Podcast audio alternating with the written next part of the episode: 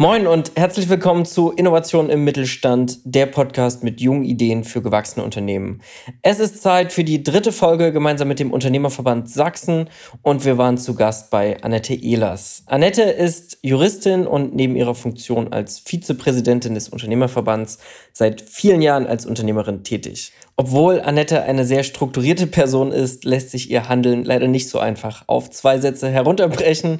Äh, also seid gespannt auf einen kurzen Abriss ihres Werdegangs, die Auflösung, warum sie die Oma des Legal Tech ist und sehr viele nützliche Empfehlungen für den Unternehmeralltag.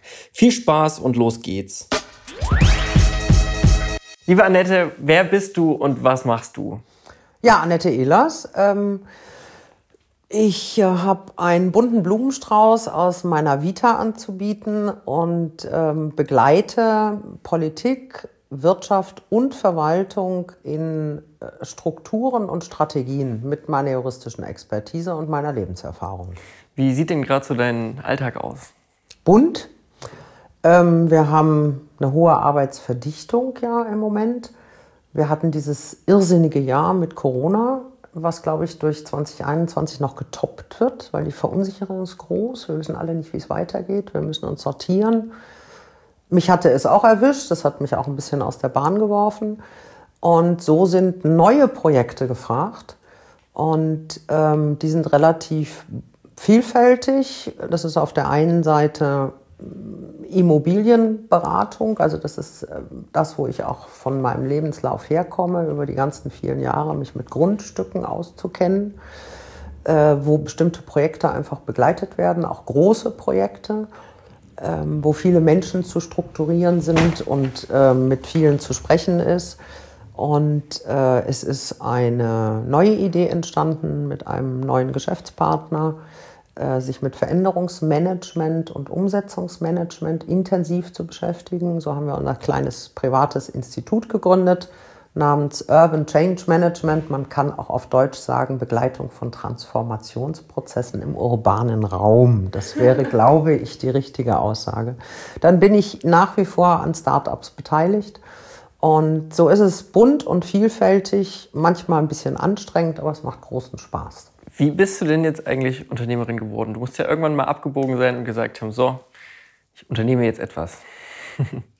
ich glaube, äh, der Satz in der Kurzvorstellung, die bei mir immer schwierig ist, weil ich ja schon 35 Jahre im Job bin, ähm, dass ich in meiner Schulzeit schon unternehmerisch und politisch aktiv war, trifft es eigentlich auf den Punkt. Ich habe schlicht und ergreifend das gemacht, was die meisten Schüler schon machen wenn man in Hannover groß wird, wird man Hannoveraner Messemädchen. Das heißt, ähm, man geht auf Messen und schenkt da Kaffee aus oder kann Englisch sprechen oder Französisch.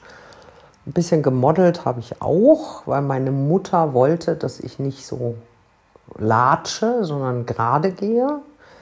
Das habe ich dann auch drei Jahre gemacht. Das hat großen Spaß gemacht. Auf der Messe gearbeitet, neben meiner Schulzeit zum Entsetzen meiner Mutter.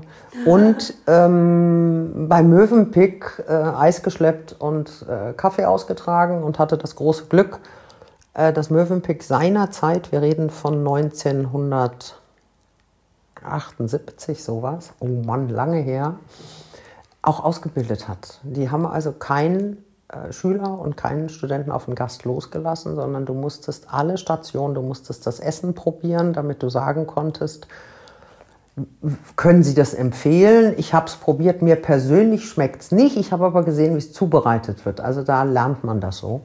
Und da ich immer wahnsinnig gerne schon mit Menschen zu tun hatte, ging das, glaube ich, damals los.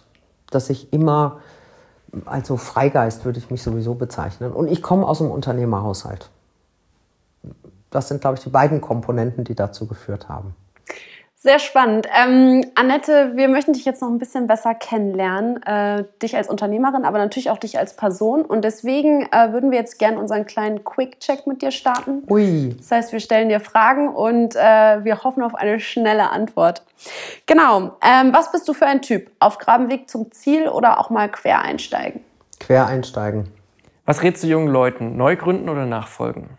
Der Jurist würde sagen, kommt drauf an. Kann beides sein. Was ist am Anfang wichtiger, Kapital oder Kontakte? Kontakte. Worüber wunderst du dich noch immer? Über die Schönheit der Welt. Welche Denke wünschst du dir bei Leuten, mit denen du zusammenarbeitest? In Fehlern Innovationspotenzial sehen oder direkt nochmal neu anfangen?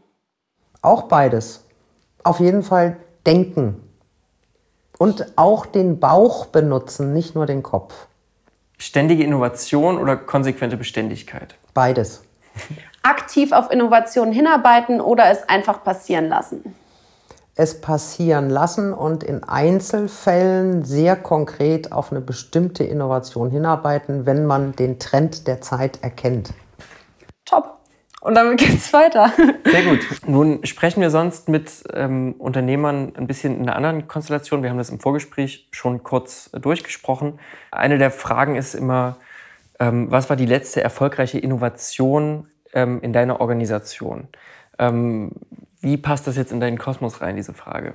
Was ist deine Organisation? Wie würdest du beschreiben, wie du den ganzen Tag arbeitest? Du bist ja nicht alleine. So, du bist zwar ähm, Solo-Selbstständige, was wir schon als Unwort erklärt haben, aber bist ja nie alleine. äh, meine Organisation ist mein Brain. So. Und daraus entstehen Projekte. Und diese Projekte können auch die Neugründung Startup ist ja etwas, was man gründet, mit schnell mit Geld versorgt, um es zu verkaufen. Und eine Unternehmensgründung ist ja was anderes. Die ist auf Nachhaltigkeit im Eigenbestand angelegt. Und ähm, um ein Beispiel zu nennen, ich habe mich sehr früh, ab 2007, da sind wir beim Trend und Innovation folgen, ähm, jobbedingt durch eine Prozesskostenfinanzierungsaktiengesellschaft. Das heißt, wie finanziere ich Gerichtskosten? David gegen Goliath.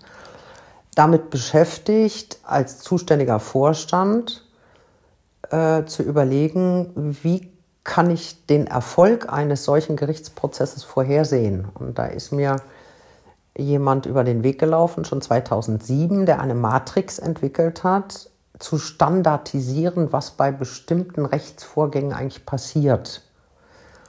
Das hat er mit einem sogenannten ITler, die hießen, glaube ich, damals noch nicht so gemacht. Das war eine Wahrscheinlichkeit, wahrscheinlich mit einem Mathematiker, eine Wahrscheinlichkeitsrechnung. Wie komme ich dahin? Insofern würde ich mich als Oma des Legal Tech bezeichnen. Und darüber bin ich dann äh, mit ein paar Leuten ins Gespräch gekommen, 2014, die die Idee hatten, eine Kanzlei aufzubauen, die nur über die Standardisierung läuft. Also nicht eine bestehende Kanzlei zu nehmen, wo man dann Standardisierung einarbeitet, sondern Standardisierungsprozesse für die eine, eine Vollzugskanzlei. Also das geht ja alles über Marketing und, und äh, IT, wie es programmiert wird. Da muss ein ITler und ein Jurist sein, um den Stamm durchzuprogrammieren. Und das war über geblitz.de, wo wir hier in Leipzig äh, eine ähm, Rechtsanwaltsgesellschaft gegründet haben, die irgendwie zwei Anwälte hatte und 20 sonstige Beschäftigte, nämlich Menschen, die scannen, die Post aufmachen und die dieses äh, Tool äh, geblitz.de, also die Abarbeitung, umsetzen. Und ähm, das war so eine, für meinen Kopf eine unheimlich tolle Innovation, die mich heute dergestalt noch beschäftigt. Ich war da also Zeit- und Gründungsgeberin, bin auch inzwischen rausgegangen ähm, nach vier Jahren, weil ich mich wieder auf andere Dinge konzentriert habe. Aber dadurch habe ich gelernt, wie Standardisierung funktioniert. Was für das, was ich sowieso tue, nämlich zu strukturieren, zu helfen, ein ganz, ganz tolles Tool ist, weil ich genau verstanden habe, in welchem wahnsinnigen Umbruch wir leben. Ich glaube, das haben die meisten Menschen überhaupt noch nicht verstanden. Und die großen Kanzleien zum Beispiel, also die Freshfields und die CMS und wie sie alle heißen, haben ja inzwischen eigene Abteilungen nur mit IT-Lern, die sich ähm, mit bestimmten Prozessen, die ich standardisieren kann. Der Anwalt soll sich damit beschäftigen, die Möglichkeiten abzuwägen und die Methodik anzuwenden, die er im Studium gelernt hat. Der muss sich aber nicht hinsetzen und irgendwelche äh, Geschichten machen, die, die, überhaupt nichts mit dem Anwaltsdasein zu tun haben. Also das würde ich so als die, die größte Innovation in der Organisation Brain Annette Ehlers betrachten wollen.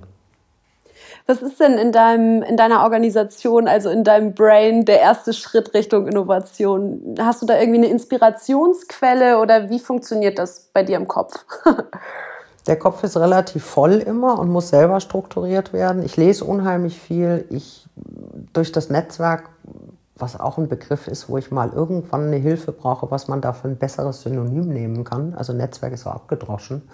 Aber durch die Vielfältigkeit meiner Aufgaben in meinem bisherigen Berufsleben und auch in meinem Privatleben, was ich selten trenne, ähm, hat man immer Gespräche und hat so ein Gespür dafür, was, was so los ist. Wenn man viel liest, viel Zeitungen liest, viel zuhört, sich mit jungen Leuten vor allem auch beschäftigt und nicht nur mit den Alten, ähm, kriegt man so ein Gespür dafür. Und dann ist bei mir das Bauchgefühl entscheidend, muss ich ganz ehrlich sagen. Also wenn ich mich immer nach dem Verstand entschieden hätte, wäre es vielleicht einfacher, dann werde ich jetzt wahrscheinlich beim Freistaat Sachsen verbeamtet und müsste nicht nach Corona auch gucken, wie es so alles weitergeht. Äh, aber da bin ich einfach nicht für geschaffen. Also Bauchgefühl, ganz viel Bauchgefühl. Du hast gerade gesagt, dass du ähm, deine oder das Private und das Berufliche eigentlich gar nicht trennst. War das schon immer so oder hat sich das so ergeben?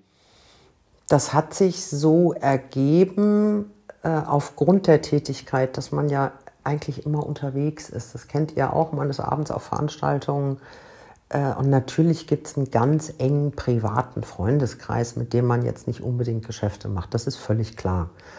Äh, aber in der heutigen Zeit, wo so viel Verunsicherung ist, und äh, wir hatten auch im Vorgespräch darüber gesprochen, wo die Zivilgesellschaft so durcheinander aufgewühlt, unsortiert, überlastet, ängstlich, und die German Angst ist ja immer noch da, ist, merke ich auch im Freundeskreis, ob jünger oder älter, quer durch alle Generationen, wie die Menschen mehr und mehr auf das Prinzip Friends and Family zurückgreifen.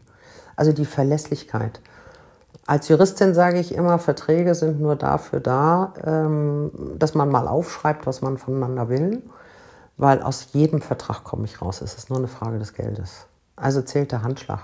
Augenblick und Handschlag.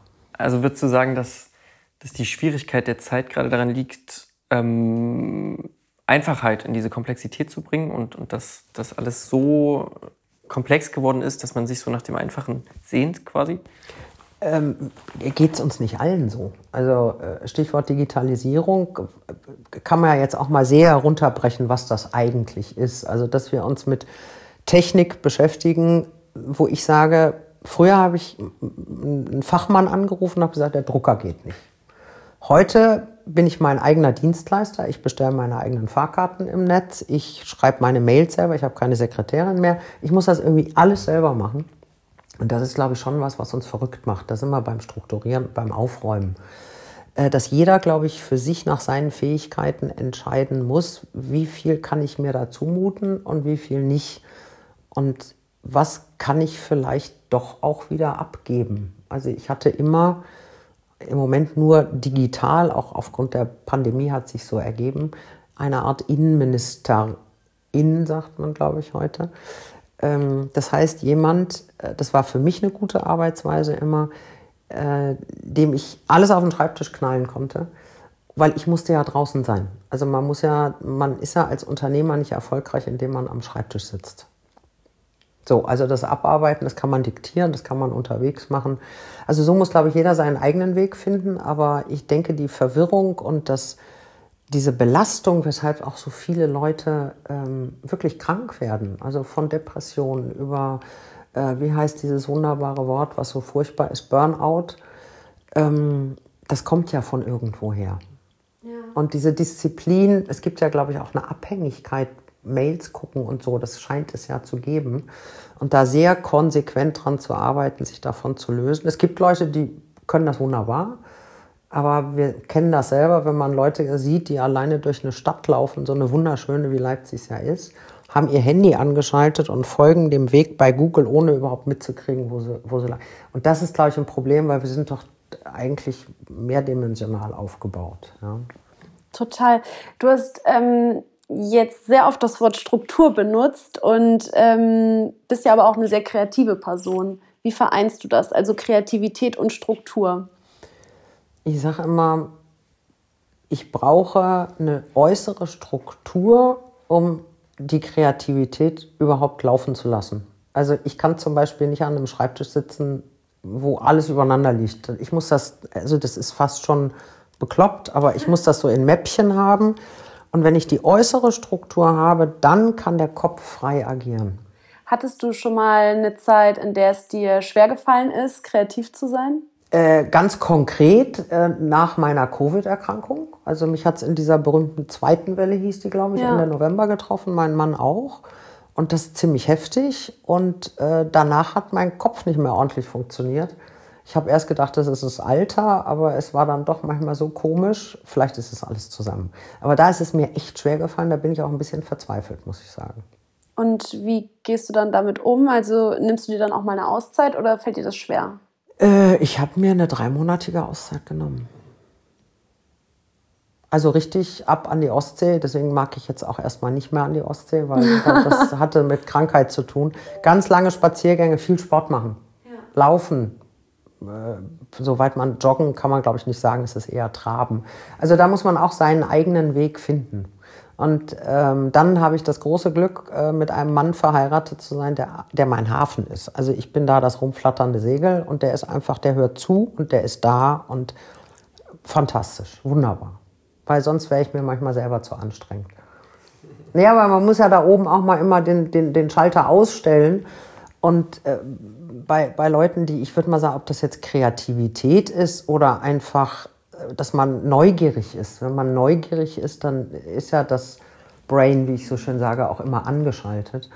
Und da muss man sich zwingen in Strukturen, was das auch immer für welche sind. Und wenn man äh, das so macht wie ich, äh, ist auch noch eine Sache, die ich sehr, sehr gerne mache. Ich koche für mein Leben gerne, weil wenn man dienstleistend unterwegs ist, sieht man ja ganz oft, das geht euch bestimmt auch so, nicht unbedingt sofort ein Ergebnis. Mhm. und beim Kochen ist das toll. Du hast schöne Produkte. Da wird jetzt der Dittrich vielleicht mir sogar recht geben, obwohl das sein Hauptberuf ist.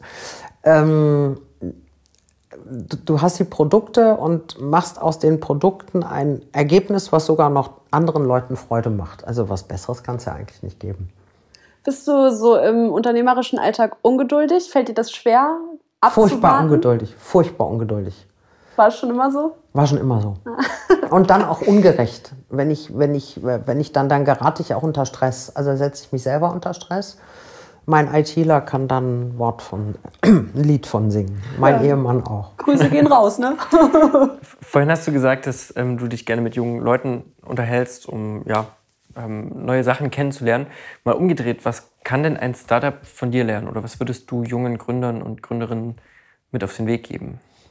Ähm, unabhängig von allen Schlagworten wie du musst einen Businessplan haben, was ja auch nur ein Plan ist, ähm, würde ich auf den Weg geben, sehr genau sich zu prüfen, äh, ob man wirklich eine Idee hat, die trägt. Also nicht ein Geschäftsmodell im Sinne von mit Excel-Tabellen alles Mögliche ausrechnen, sondern einfach so eine Idee, wo man sagt, ja, das ist cool. Und das Zweite, äh, sich mental so vorzubereiten wie ein Leistungssportler und zu sagen, ich will damit erfolgreich sein. Und ich will es unbedingt machen.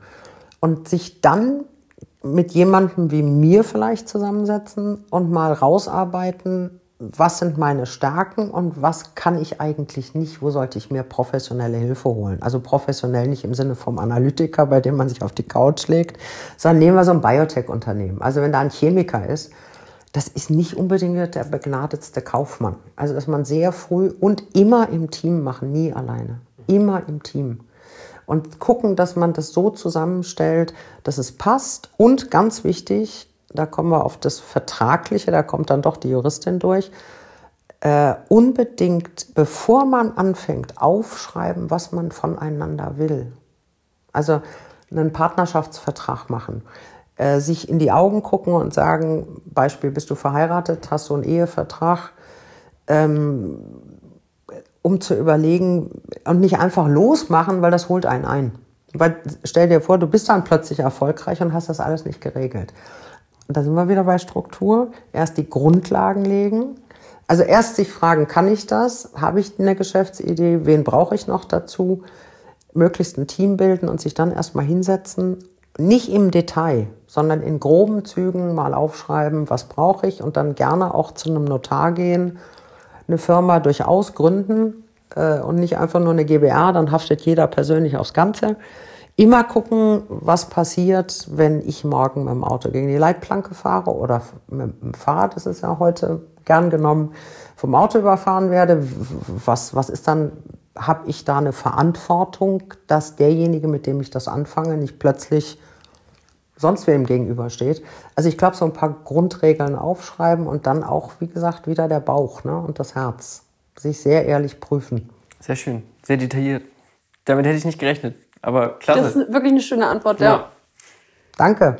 Bitte, bitte. Erfahrung. ja, weil das ist es ganz oft. Ja, weil klar. Die, die, die Leute rennen los und du kriegst so viel übergestülpt von Früher waren es die Sparkassen mit ihren Businessplänen, als wir dies, äh, die, die BioCity, äh, dieses äh, Technologiezentrum gegründet hatten ähm, wo es dann diesen Start-up-Preis auch gab. Das ist ja auch schon alles, es war 2000, da haben die Sparkassen sehr intensiv sich um neue Kunden natürlich gekümmert. Das war deren Geschäftsmodell. Und dann wurde das alles in diese Excel-Tabellen. Also da sitzt auch ein Betriebswirt, glaube ich. Da muss ich immer vorsichtig sein. Aber du bist ja ein anderer. Also ich meine so diese, weißt du, wo du jedes Geschäftsmodell in eine Excel-Tabelle quetscht, ohne zu gucken, was ist eigentlich das Geschäftsmodell? Das kannst du manchmal gar nicht in Zahlen. Die müssen auch da sein. Ja? Aber das ist nicht das Mantra. Nee, ich glaube, es ist auch tatsächlich wichtig, dass, er so, dass da so ein bisschen Bauchgefühl mit reinspielt und so ein bisschen klarer Menschenverstand. Ne? Ich, wir hatten mal so eine Situation in der Uni, haben wir auch einen ähm, Businessplan schreiben müssen. Da meinte der Prof so, ja, also technisch top ausgeführt, aber es ist totaler Quatsch, was ihr da machen wollt. So ich sage nochmal ein Beispiel. Ich habe bei der Preußack Aktiengesellschaft 1988 angefangen. Heute ist es die TUI. Mhm. Damals war es eines der größten Industrieunternehmen Europas. Ganz klassisch in der Rechtsabteilung. Und hatte aber ein Trainee-Programm vorher, wo ich die einzige Juristin war. Das war ein Eismaschinenbauer. Preußack war ja ein großer Konzern mit Stahl, äh, mit äh, Bergbau, mit allem, was dazugehört. Da hat man auch noch äh, Grüß Gott und Bergheil und alles Mögliche gesagt. Und Glück auf natürlich. Und da habe ich ein Management-Seminar mitgemacht über drei Tage. Da wurde es halt nachts um drei geweckt und musstest eine Entscheidung treffen. Die wollten testen, bist du ein Manager oder bist du es nicht. Und dann haben wir auch ein Planspiel gemacht. Wie baust du ein Unternehmen auf? Und da haben wir alle in dem Bereich des Marketing, 1988 gab es das so ja überhaupt noch nicht, völlig versagt, weil wir da gespart hatten. Und das ist dann völlig nach hinten losgegangen. Äh, Ergebnis des Seminars, das kommt zurück auf eine der ersten Fragen, ich war die Einzige, die keine Fortbildung gekriegt habe, weil man mir bescheinigt hat, ich wäre der geborene Unternehmer und könnte den Rest nur noch durch Learning per Doing lernen. Ich war damals stinksauer, weil alle anderen Maschinenbauer ne, durften in die USA irgendwelche Fortbildungen machen und mich haben sie in die Rechtsabteilung gesteckt. Aber das nur nebenbei. Das war nicht nötig, das ist doch auch gut. Da hast du den Kreis im Prinzip gerade schon perfekt geschlossen, einmal durch. Ähm, ja, wir haben am Ende noch eine letzte kleine Frage. Genau, wir haben immer die letzte Frage, die immer gleichbleibend ist, um so einen roten Faden zu haben, der sich durch all unsere Unternehmerverband-Podcasts zieht. Und zwar würde ich dich bitten, diesen Satz zu vervollständigen. Ohne mein Netzwerk könnte ich nicht arbeiten. Danke. Klasse. Gerne. Hat Dankeschön. Spaß gemacht. Ja, uns auch. Bis dann. Tschüss. Tschüss. Tschüss.